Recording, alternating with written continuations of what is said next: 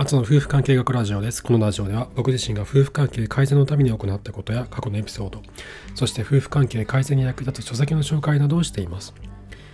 妻からいつも小言ばかり言われてうんざりしている。もしくは夫からいつもガミガミガミガミ言われてうんざりしている。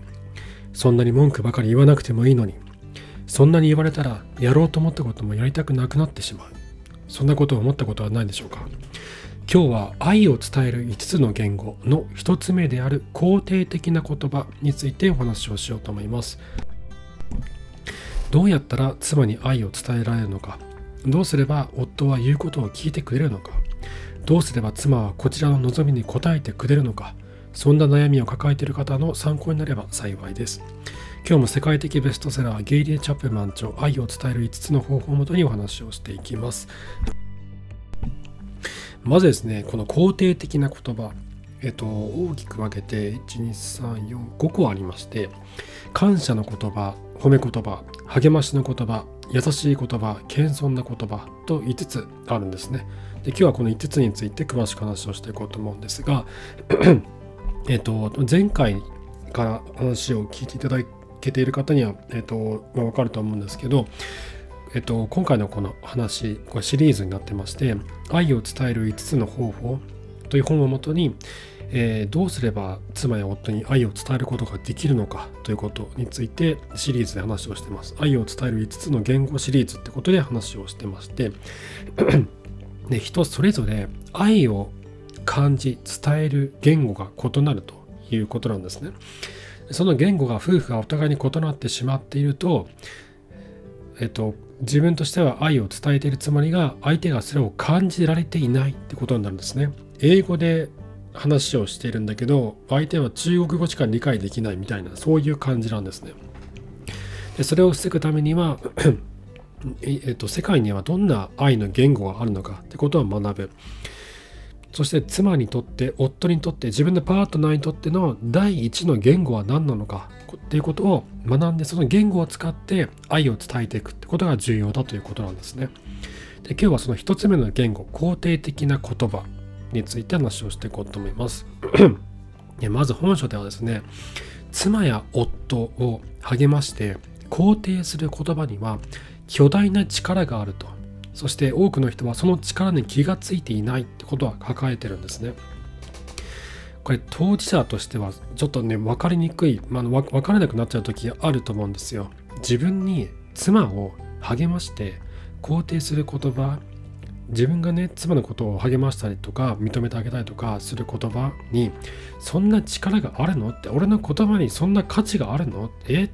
なんかそんな風に見えないけどって思う時もあると思うんですよ。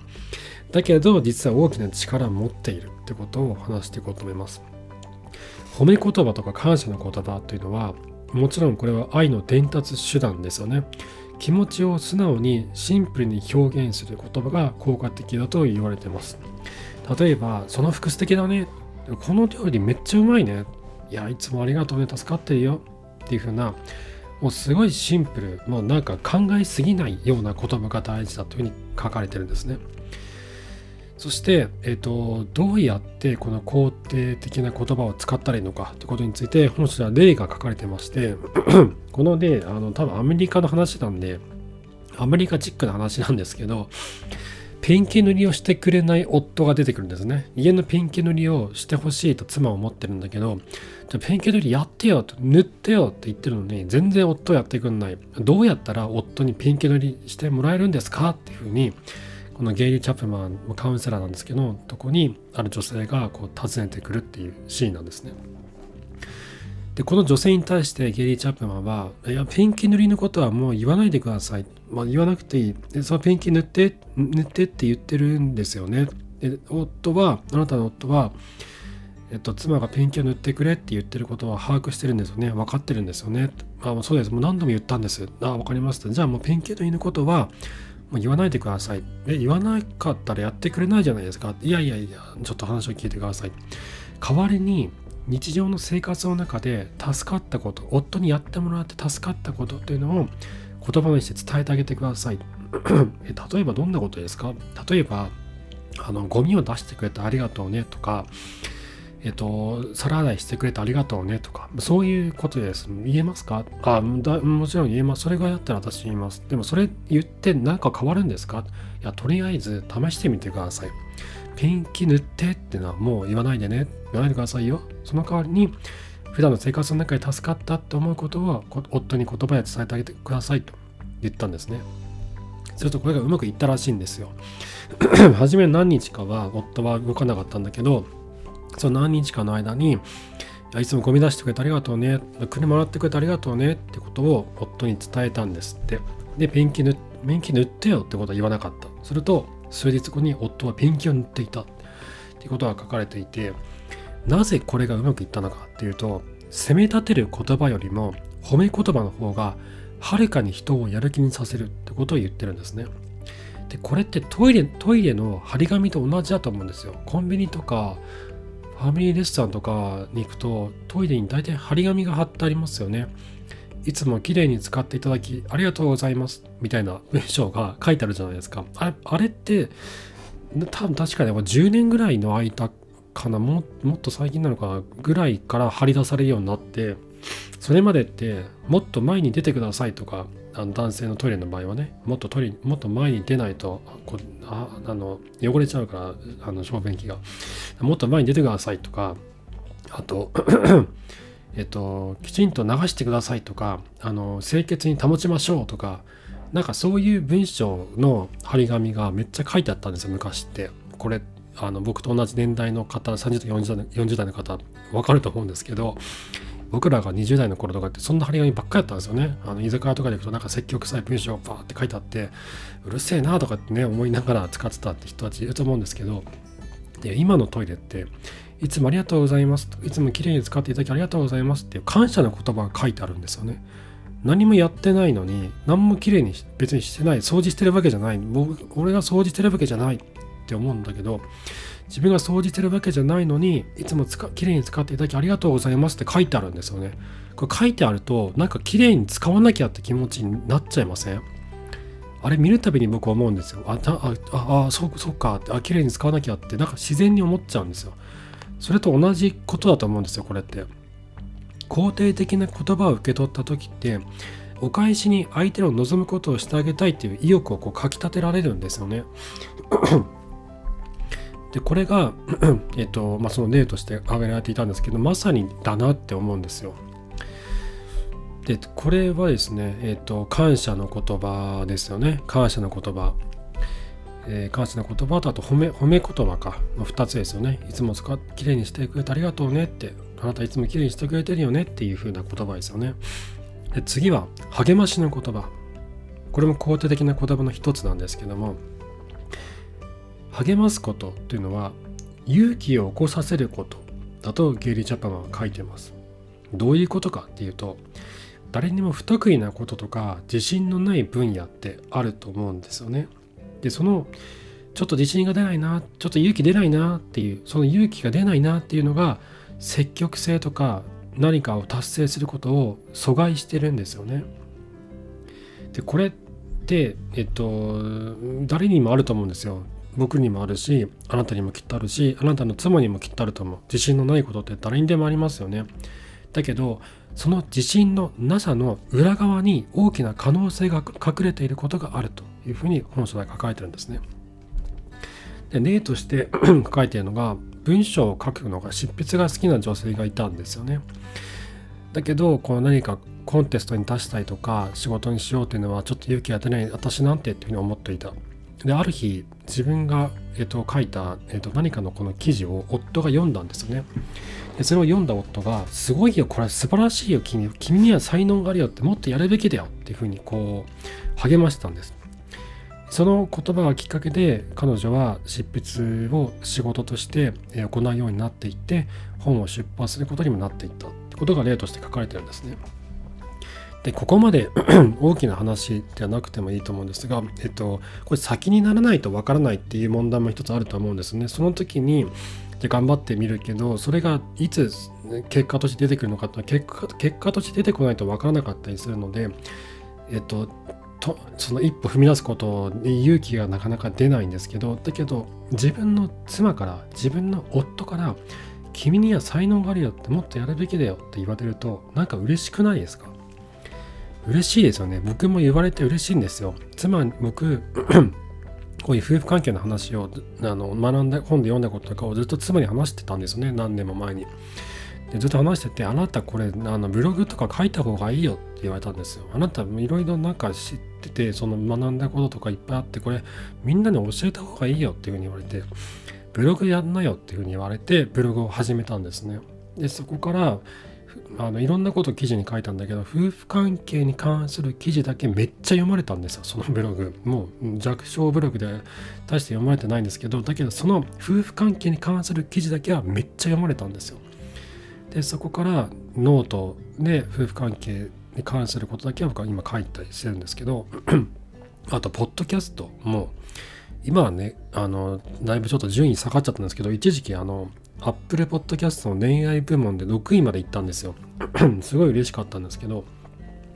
でこれも妻に言われてやったんですよね。ポッドキャストやった方がいいよって、音声発信やった方がいいよって、やるべきだよって、才能があるよって、で記事を書くことに関しても、書く才能があるよっていうふうに言ってくれるんですよ。でそう言われるとなんか嬉しくて、こう、頑張りたくなっちゃうんですよね。で、これがまさに励ましの言葉だなって僕は実体験から思うんですよ。ノートを書くたびに妻から褒められて励まされて僕は書き続けることができてるんですね。妻の励ましの言葉が執筆という僕の唯一の趣味を未だに続けさせてくれてるんですよ。これはすごい大事なことと言います。妻や夫が持っている興味関心を養い育ててあげることができるのは自分のパートナーだけ自分自分自身だけだと思うんですよ。自分の妻や夫の興味関心を大きく育ててあげることができるのはあなただけだと僕は思うんですね。でこれに関する注意点で本書で書かれているのがダイエットしようと思ってない妻に対して痩せろっていうのは 違うぞってことが 書かれてるんですね。もう確かに何。何も興味関心ない人に対して、お前これやれっていうのは違うよと。で妻が私ちょっとジムに通おうかなとかヨガやろうかなって思っていうふうに言い出したらそれが励ますチャンスだってことを言ってるんですよね。で僕もですね妻が韓国語にすごい興味持ってるんですよ。韓国のドラマめっちゃ見ててめっちゃ見てるんですよ。もう多分見尽くしてて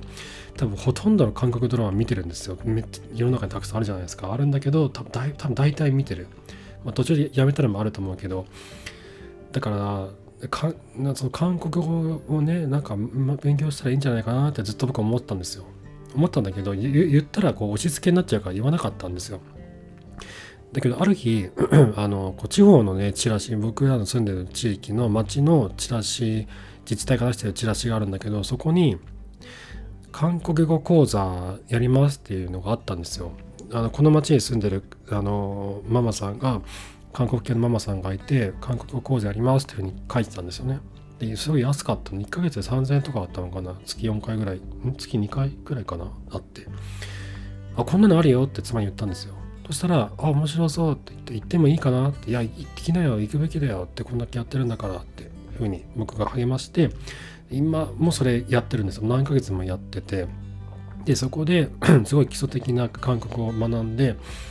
めっちゃ分かるようになったみたいなんですよね。もう普通に読めるんです、あのハングルが。あの丸とか四角とかのなんか象形文字みたいな謎の文字みたいなね、分かんないじゃないですか、あれ漢字ですらないから。であれ読め読めちゃうんですよ、もう妻。読んで意味は分かんないけど発音がもうできるんですよね。で韓国語のポッドキャストとかも聞いてそのまんま意味が理解できるんですって。だいぶ成長しててだこういうことなんだろうなと僕は思うんですね。で僕らが前に進めないのは勇気の問題でしかないんですよね。前に進む勇気を与えることができるのは夫や妻なのかなって思うんです。そして励ましの言葉をなかなか言えないよっていう人もいると思うんですよ。それはもしかしたら自分の第一言語、自分の愛の言語の第一言語ではないのかもしれない。今まで非難とか批判をする人が多かった人にとっては学ぶのが難しい言語だと本書で書いてます。だけど学ぶ価値があるというふうに書いてるので、ぜひだあのこの肯定的な言葉という愛の言語を学ぶことを僕はお勧めします。で次は優しい言葉ですね。これは えっと話し方次第で意味って全然変わってくるよねっていうことを言ってるんですね。愛を伝えるには思いやりのある優しい言葉を使う必要があるというふうに書いてます。例えばえっ、とじゃあさ皿洗いやっとこうか？えややる？みたいな感じで言うとなんか皮肉っぽく聞こえますよね。皿皿洗い？えやる？やや俺やっとこうか？ん？ややる？やる？みたいな。ちょっと僕言えないけどなんかお前がやんないから俺がやってやるんだよみたいな風にこう聞こえちゃう言い方ってあるじゃないですか。だけどあ皿洗いやっとこうかって感じで言うとなんか優しくこう言うといたわりになりますよね。あ大変そうだから俺やっとくよって。やっとやっとくよ。大丈夫だよ。皿洗い俺やっとくから皿洗いしようかみたいな感じで言うといたわりになるんですよ。逆にえ皿洗いしようか？え？やっとく？みたいな感じで言うと皮肉になって意地悪になるっていうっていうことなんですね。あと例えば女性のセリフだとすっごい嫌だったんだけどっていう場合とすごく嫌だったのっていうこの2つ。前者は怒りを込めてますよね。後者は悲しみを込めてる。これ全然伝わり方が変わってきますよね。だから怒り丸出しで言われるとなんか「いやはい」みたいな感じになるけど悲しみだとなんかなんかやってあげなきゃって気持ちになるじゃないですか。でこの2つ だと思うんですよね。激しい口調で相手を罵れば相手も罵り返してくることが多いじゃないですか。もしくは心を閉ざされてしまうか。これは316話の悪魔の対話と317話でお話をした講義のポルカで詳しくお話をしているのでぜひ聞いていただければと思うんですが夫婦がお互いにこう罵り合うもしくは片方が罵るっていう現象はお互いにとって負の連鎖しか起こさせないんですよね。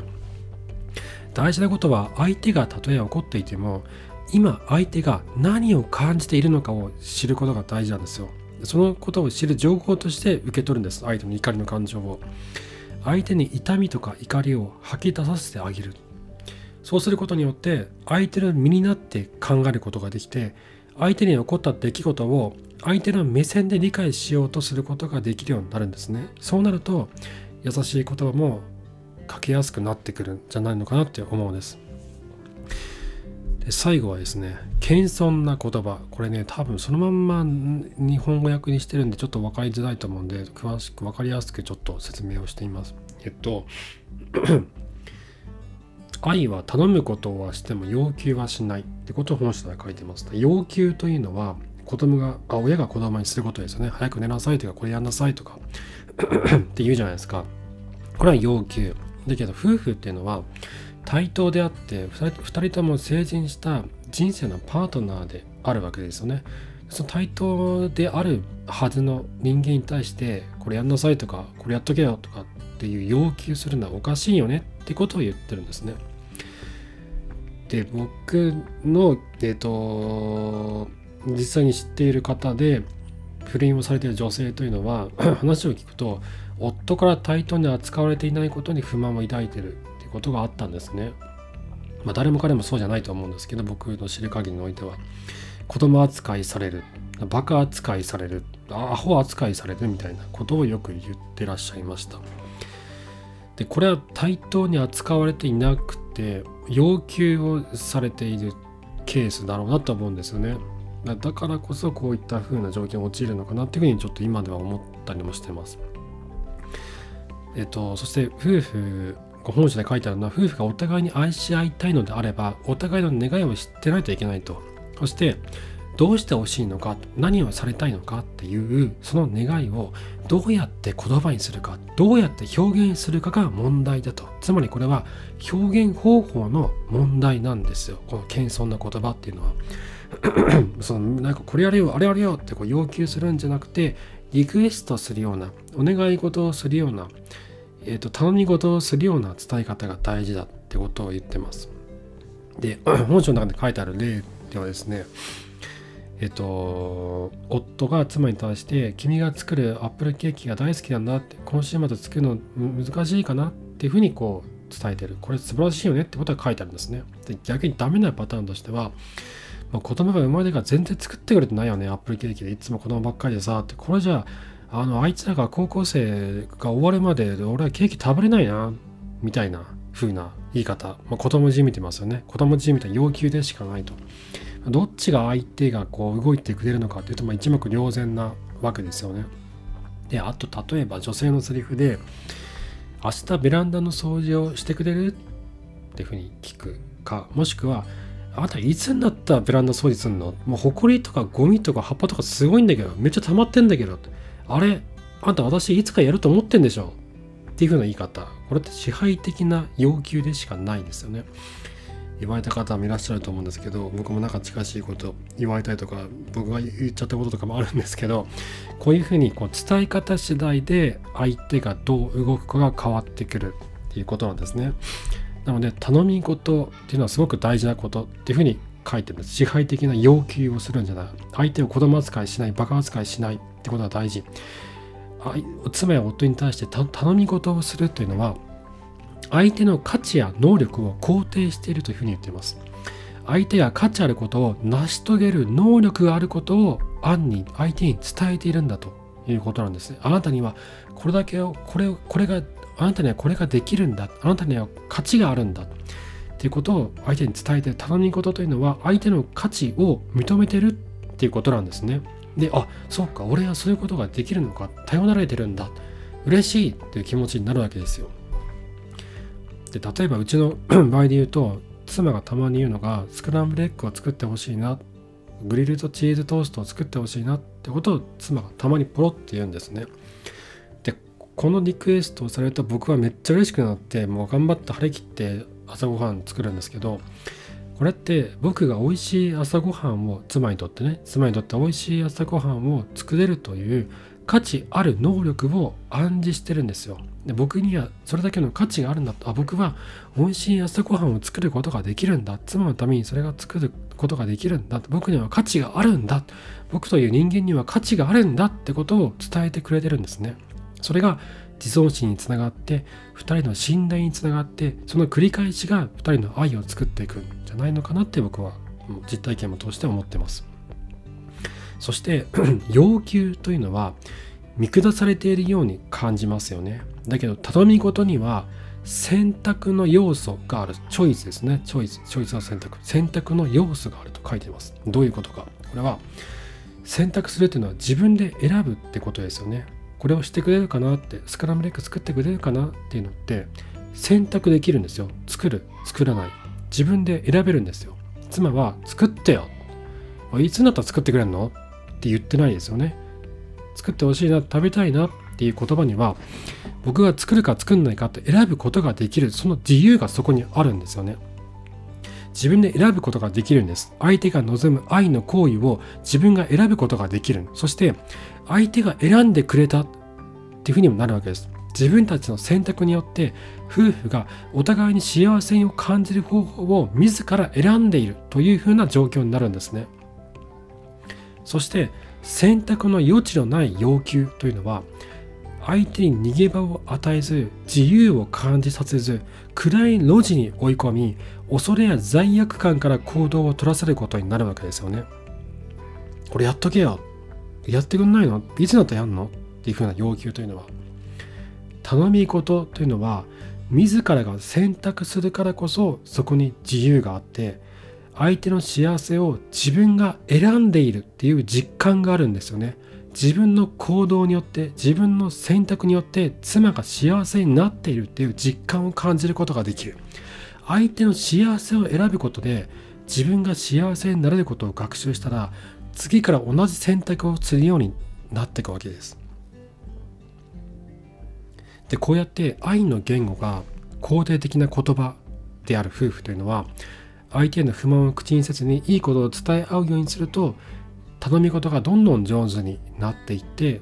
お互いにとっての幸せな行動をお互いにこう取るようになるそういったポジティブなフィードバックがぐるぐるぐるぐる回るようになっていくわけなんですね。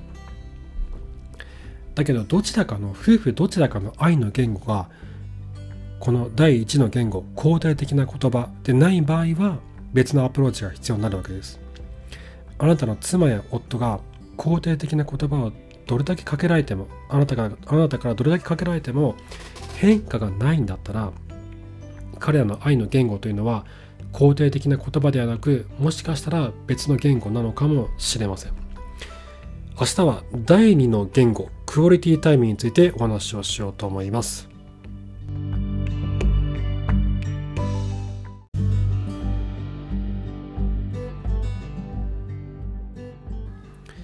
はい、今回話をしていた中で僕がノートとかポッドキャストをやったきっかけが妻からの励ましの言葉にあったってことを書いたんですがちょっとこのおまけではノートとポッドキャスト僕はどう使い分けてるかっていうのを簡単に話そうかなって思うんですね。でこのポッドキャストは今の話を聞いてもらっても分かるように結構そのなんだろうなそのエッセンスとか抽象的な話が多いと思うんですよね。夫婦関係とはとか恋愛とは愛とはっていうことを僕が読んだ本をもとに本の内容と僕の主観そして実体験とかをこうお伝えしていく。結構抽象的な話が多い、まあ、ももちろん具体的に抽象から具体へと落とし込んだ話もしてはいるんですけどだけど